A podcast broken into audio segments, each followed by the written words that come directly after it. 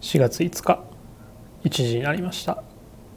この時間は長谷部がお送りいたします。えー、昨日ねチーム96も話してましたけど弊社でも入社式がありましてまあその中に2人、えー、ビームスプラス原宿と有楽町に配属される新入社員がいますので、えー、皆様よろしくお願いいたします。まあしばらくは研修とか、まあ、座学が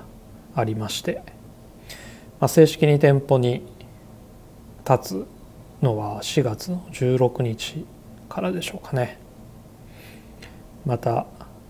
チーム96の時やトラウトメンの放送会でご挨拶もできるんじゃないかと思っております。まあ新卒の新入社員ですからね。まだまだ、まあ、右も左も分からぬ若者ですから。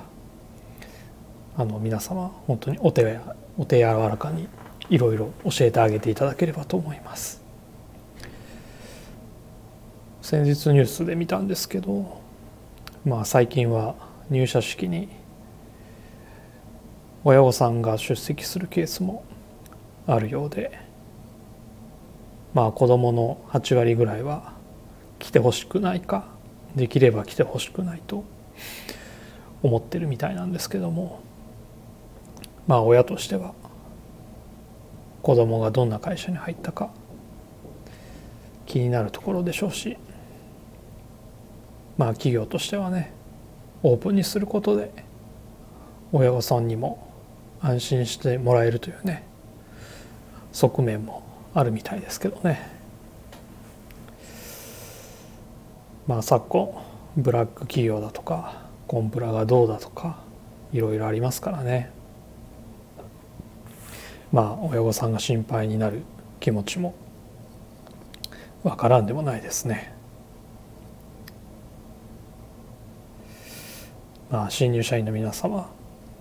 まあ、会社というものはねいろいろありますが楽しい社会人生活送っていただければなと思います。さて、えー、先週はですねちょっとお休みをいただいてまして、えー、実は沖縄に行っておりました。まあとはいえですねあの観光しに行ったわけではなくえー、友人夫婦がですねレストランをオープンさせたのでそのお店でねお祝いも兼ねて、えー、食事をしてきたのとあと別でティラミスの専門店もやってますのであのそれを食べに行ったのとあと子供がね、えー、生まれましてまあその子供をね見に行った。という旅行でした、まあ、だから食べてるか子供と遊んでるかまあ友人とおしゃべりしているかまあそんな過ごし方でした。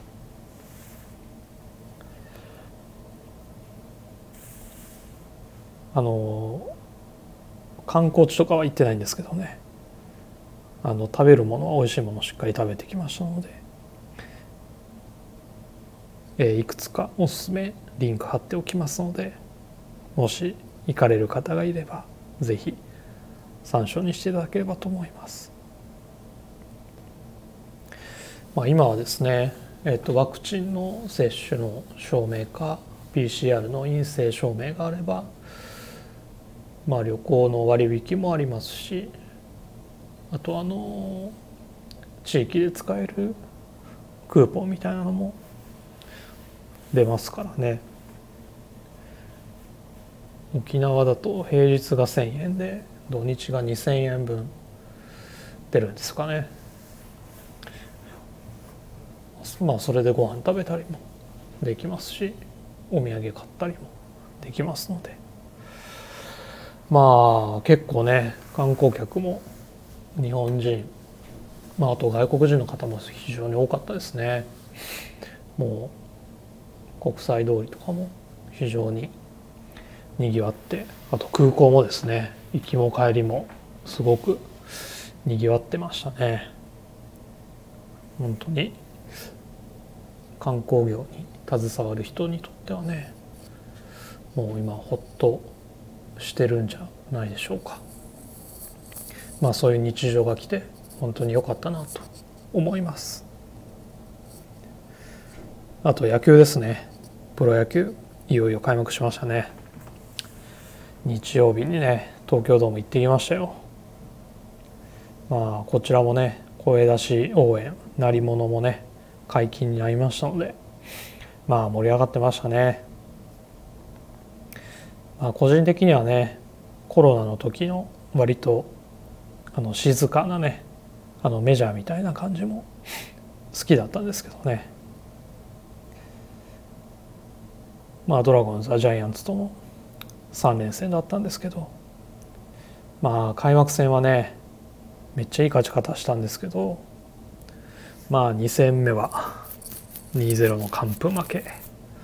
僕が見に行った日日曜日はですねまあ先制はしたものの終盤にですね、まあ、今シーズン最後じゃないかと言われている長野に代打が代打でね出てきて勝ち越しを打たれてでその後すぐ追いついたんですけどねまあ最後は頼みの綱の清水がですね丸にホームランを打たれて撃沈。まあシーソーゲームの上惜しくも負けましてまあ負け越した上で名古屋に帰ってくる。という感じでした。まあ投手はね先発投手3試合連続でハイクオリティスタートというねもうこれ以上ない出来だったんですけどまあ打つ方がね去年と全く同じでしたね。まあどのチームもねまだすごい打ててるわけではないんですけどまあ去年と同じように単打単打でチャンスに打てないっていうねもう同じような試合展開でしたねまあ今日からのスワローズ戦3連戦でねまあせめて2勝1敗で終わって五分で戻したいところですね。まあ今日からの3連戦も先発は大野柳、まあ、3戦目がね高橋宏斗ですからもう投手の方はね万全なんであとは本当にね打つ方が何とかしてくれっていう感じですね。まあこれから130試合分浮かれて沈んでという毎日がねまあ9月10月まで続きますのでどうぞ皆様お付き合いいただければと思います。メジャーの方もね始まりましたね。まあ WBC に出てた日本人選手もねまあ藤浪あ、えー、と吉田大谷選手もまあいいスタート切ったみたいですしあと千賀投手もねメッツで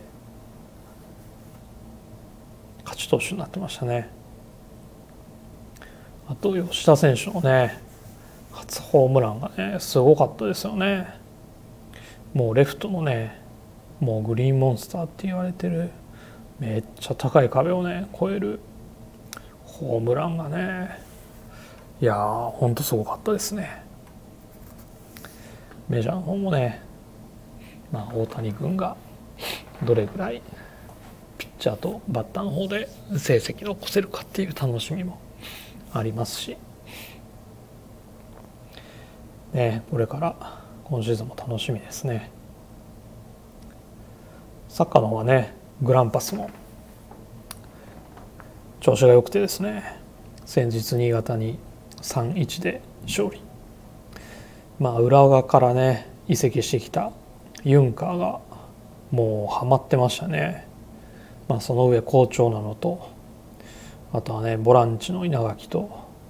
米本がね献身的な上まあ守備陣もね非常にいいですから得点さえ取れればね今シーズンも今シーズンは結構期待できるんじゃないかなと思っております。ということで今週もそろそろ始めたいと思います。長谷部慎之介の「オールナイトビームスプラス」。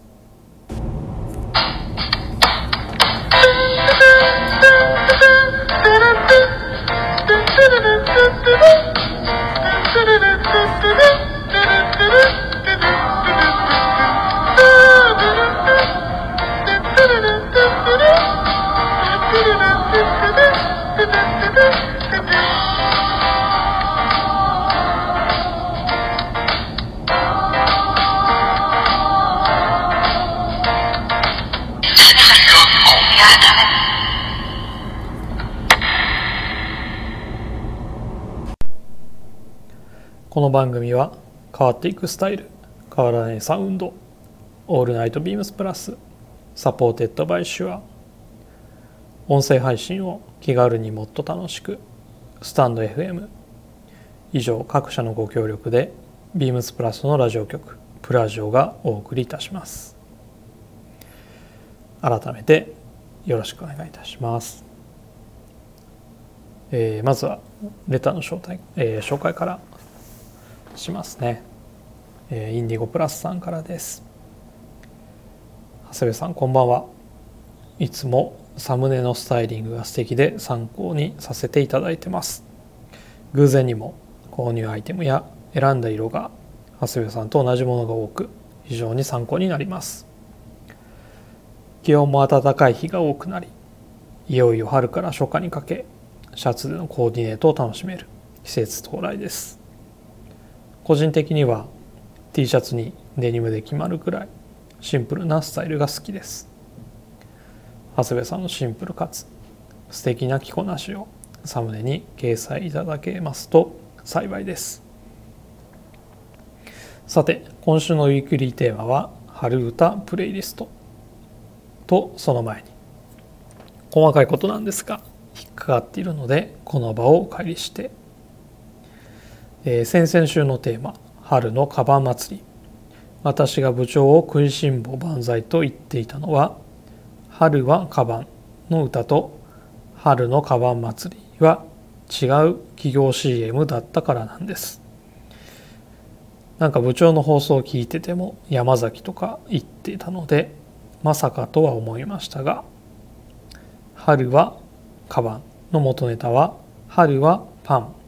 でおなじみのフジパン本仕込みの CM ソング。そして春のカバン祭りは皆さんご存知の山崎春のパン祭りですよ。部長勘違いとは言わせないですよ。笑い。オマージュする以上間違った情報は失礼だと考えているので細かいことですが触れさせていただきました。本題の春歌。私が聴く曲は夏の曲ばかりで意外にも春歌がなかなか出てきません。ちょっと考えて部長にお送りしてみようと思います。長谷部さんの春歌といったらどんなプレイリストができるか今から楽しみです。それでは今週はこの辺で。また来週。インディゴプラスさんいつもありがとうございます。週1で上半身のみのコーディネートですが楽しみにしていただけて幸いです。まあそろそろね SNS とかまあ弊社の、まあ、商品と紐づくスタッフ投稿なんかもねしないといけないなと思いながらなかなかできずにおります。まあ、先々週のテーマフレーズから、まあ、山崎のパン祭りだってことは分かったんですが、まあ曲がね全く浮かばなかったっていうのはまあそういうことだったんですかね。まあとはいえフジパンの方も思い出せないんですけどね。まあ部長がそれを分かってたのかどうか。ちょっと今度聞いてみようかと思います。春歌ってね僕もなかなか思い浮かばなかったですね。まあ卒業とか桜みたいのしか思い浮かんでこなかったんですけどまあそんな曲選んでもねまあ面白くないですからちょっとひねくれたのをね選びました。まあ春歌と言えるかどうか。っていうところなんですけどもね。はい。ではウィークリーテーマいきたいと思います。今週のウィークリーテーマは春歌プレイリスト、えー、今週はシーズンごとに作成するプラジオのオリジナルプレイリスト企画。皆さんの春歌を思い出のエピソードともに選曲ください。リスナーの皆様と共に春を呼び込むプレイリストを皆で紡ごう、えー、シーズン恒例のプレイリスト企画春バージョンでございます。各パーソナリティがですね1曲ずつ春といえばな歌を上げていた、えー、いきます。で今回もですね4月9日日曜日の、えー、ウエストの回で Apple Music、えー、Amazon Music Spotify で公開いたします、えー、月曜日のね3人が選んだ曲がね、えー、何でしたっけ？リチャードがキロロ、えー、ロマンスがクリスピーナッツ。坂本がウィーザーでしたかね。ウィーザー懐かしいですね。僕らが若い時。僕らの年代が若い時バリバリ、えー、人気のあったグループですね。まあ先ほども申しましたが僕もですねなかなか出てこなかったんですけどあのなかなか何かねないかなと。ここでねなんか調べるのもなんか尺に触るんで、まあ、頭の中をねの引き出しをあの開けながら何かないかなと考えておりましてパッとね出てきたのがねこの曲でした。えー、ボサノバなんですけどもジョアン・ジルベルトの「3月の水」という曲です最近はですね「3月の雨」とも訳されますが、まあ、これどちらも、えー、同じですね、えー、曲でして作曲はアントニオ・カルロス・ジョビンまあ、ジョアン・ジェルベルトもアントニオ・カルロス・ジョビンも、まあ、共にボサノバを作ったと言われる、まあ、ブラジル音楽界ではもう最重要人物ですので、まあ、聞いたことがある人も多いかもしれませんね。ジャズですと、えー、ジョアン・ジルベルトはスタン・ゲッツと一緒にゲッツ・ジルベルトっていうねアルバムを出してまして、まあ、ジャズ好きな人はそちらも聞いたことがあるんじゃないかなと思います、えー、この曲はですね1971年にリリースされて、まあ、ずっと CD 化されず幻のアルバムと言われてたんですけども、えー、まあ今日紹介する曲の「3月の水」っていうアルバム名ですね。日本では、えー、通称ホワイトアルバムとも呼ばれてるんですけども、えー、そのアルバムの1曲目に収録されています。まあジョアン・ジルベルトのボーカルと、えー、ギター。あとはねシンバルのみの伴奏っていうねすごくシンプルな構成なんですけど。まあギター一本にね歌を載せているわけなんですけど、まあ、ギターのコードの中にねもうベースから何からもう全て入っててね。まあシンプルなんだけど奥行きがあるというかまあこれ初めて聞いた時はねすごく衝撃的でしたね。初めて聞いたのが多分22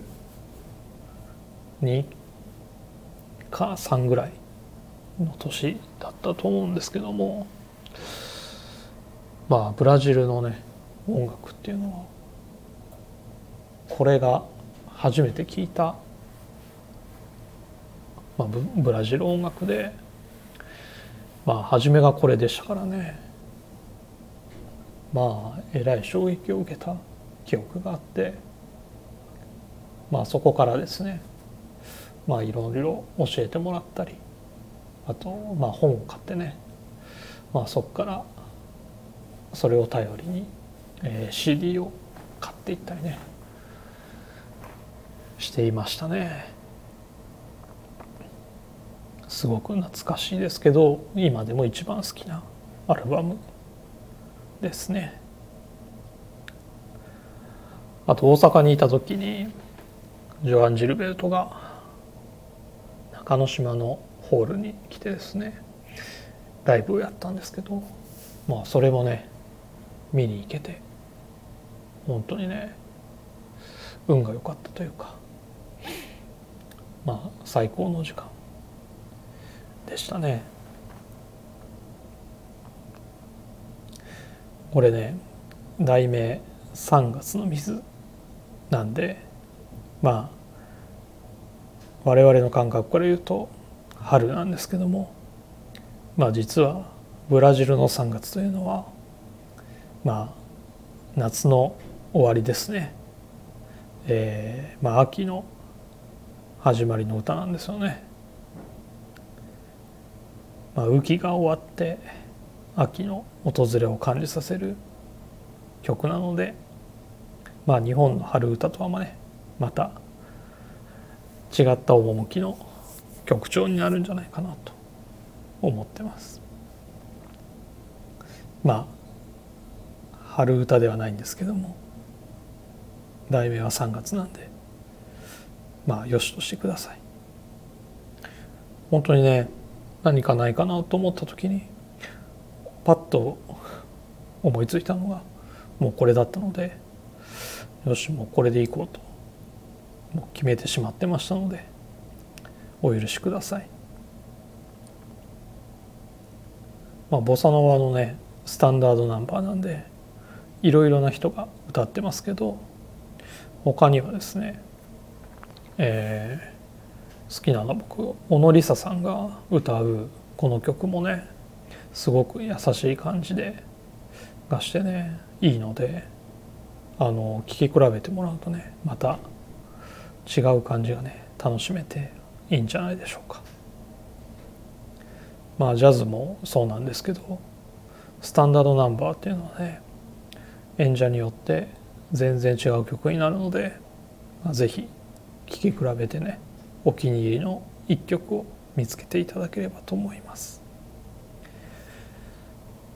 ということで僕の春歌はジョアン・ジルベルト3月の水でした。皆様の春歌も募集しておりますので、えー、レターで送っていただければとっても嬉しいです。明日からもねどんな曲が選ばれるのか。楽しみですね。はい、えー、続きまして、えー、このコーナーです。長谷部のこれはいい。今週はね、えー、服の紹介です。久しぶりですね。久しぶりかな。えー、今日のサムネで着ているネイビーのボートネックです。こちらはですね、えー、バトのあのバスクシャツ、えー、商品番号は3815-0137 3815-0137です。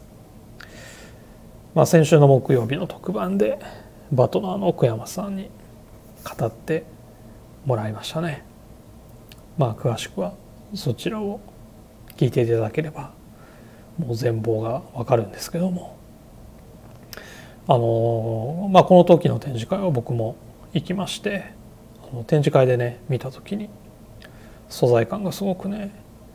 良かったのであのちょっとね型のバランスをあのビームスプラスの仕様にしてもらって、えー、別注としてリリースさせていただきました、えー、きなりにネイビーのボーダーとあとネイビーの単色。2色の取り扱いになります、えー、迷ったんですけども迷った末にどちらも買わせていただきました。あの通常ねバスクシャツってコットン100であの目の詰まったものが多いんですけどもまあこのね、えー、バトナーの別注したバスクシャツはコットンに、えー、ラミーとあとリネンを使った素材なんですけどももうガサッとしたねドライタッチな感じはありつつ肌触りがねめちゃくちゃいいっていうね本当にね最高の着心地ですね。あのちょっとゆったりしたシルエットがまあリラックス感もあっていいですし、えー、今はですねあの WRL のミリタリーシックスポケットと合わせてね着ています。ネイビーはカーキの WRL の6ポケット。ボーダーはデニムの WR の6ポケットと合わせるのがねあの気に入っています、まあ、ゆったりしてねドレープ感も出ますのであの肌にくっつかない分ね熱くないと思うのでまあ初夏はねショーツと合わせるのもいいかなと思っています。腕まくってね、まあ、その時はね、まあ、モヒートのガルフストリームのショーツとか、まあ、膝上のねちょっと丈の短いのが大人な感じがしていいんじゃないかなと思います。まあ足元はトップサイダーでもいいですしプラスのねカラーレスベネシャンとかモカシン類なんかね非常にいいんじゃないかなと思います。あとですねえっ、ー、とネックですね。ネックもですね、まあ、ボートネックとしてはですねちょっと狭くあの開きすぎない作りにバランスにしましたのでまあプラスのねビームスプラスの2パック T を着るとちょうどよくあのリブの部分がね覗くくらいの感じになっています。まあ、坂本なんかはねシャツをインナーにして着てましたけどもまあそれもね非常に新鮮で良かったですけど、まあ、個人的にはまあ奥山さんが言うようにまあタンクトップとかですね。もしくは白グレーのねあのクルーネックで着るのがおすすめです。まあ、原宿のブログ見ていただくと、まあ、文ちゃんがねサイズ2を着ていますけど僕はサイズ3を選びました。一番大きいサイズですね。まあ素材的にトンラミーリネなので、まあ、洗うと縮みが出るかなと思ってワンサイズ大きく買いました。あの洗濯表示は手洗いなのであのリスナーの皆さんは洗濯表示に従って洗っていただければと思いますが、まあ、僕はねあの面倒くさがりなんでもう手洗いとかしないです。もう全部洗濯機。あのまあバトナーのねあのボートネックもまあバスクシャツもねネットに入れて普通に洗いました。ただねあのハンガーで干すとあのハンガーのね型がつきそうなまあつく素材なので、まあ、物干し竿にねもうかける。かけてあのちょっと洗濯ばさみで留めるっていうねあの干し方にしました。まあ今日、えー、と原宿でサイズ感測ったんですけどもあの袖着丈ともにね2センチ縮みましたのであの本当ちょうどいいサイズに、えー、仕上がりました。参考になればなと思います。あとこれねシルエットゆったりしてるので女性がね着てもね可愛いかなと思います。あのデニムにねタックインしてもらったり、えー、ちょっと裾幅のあるねショーツなんかと合わせてもらってもすごくいいなと思っております。店舗での取り扱いは、えー、ビームス名古屋、えー、ビームスプラス原宿。ビームスプラス有楽町。ビームス神戸。ビームス辻堂です、えー、オンラインでもね販売してますし、えー、取り扱いのない店舗への取り寄せもできますので、えー、気になった方はぜひ、えー、注文していただければと思います、えー、今回の「長谷部のこれはいいわ」えー、バトナーに別注したバスクシャツでした。はい、えー、では今日はこの辺りで終わりたいと思います。レターを送るというページからお便りを送れます。ぜひラジオネームとともに話してほしいことや僕たちに聞きたいことがあればたくさん送ってください。メールでも募集しております。メールアドレスは bp.hosobu アットマーク gmail.com bp.hosobu.gmail.com ツイッターの公式アカウントもございます。beams アンダーバープラスアンダーバーまたはハッシュタグプラジオをつけてつぶやいていただければと思います。えー、明日はですねビームス名古屋店の方に、えー、明後日はビームス静岡の方に、えー、出張で立ち寄りますのでもしお時間ある方はお店に遊びに来ていただければと思います。それでは明日の「隙間プラス」の回もお楽しみください。それでは今週はこの辺で。また来週。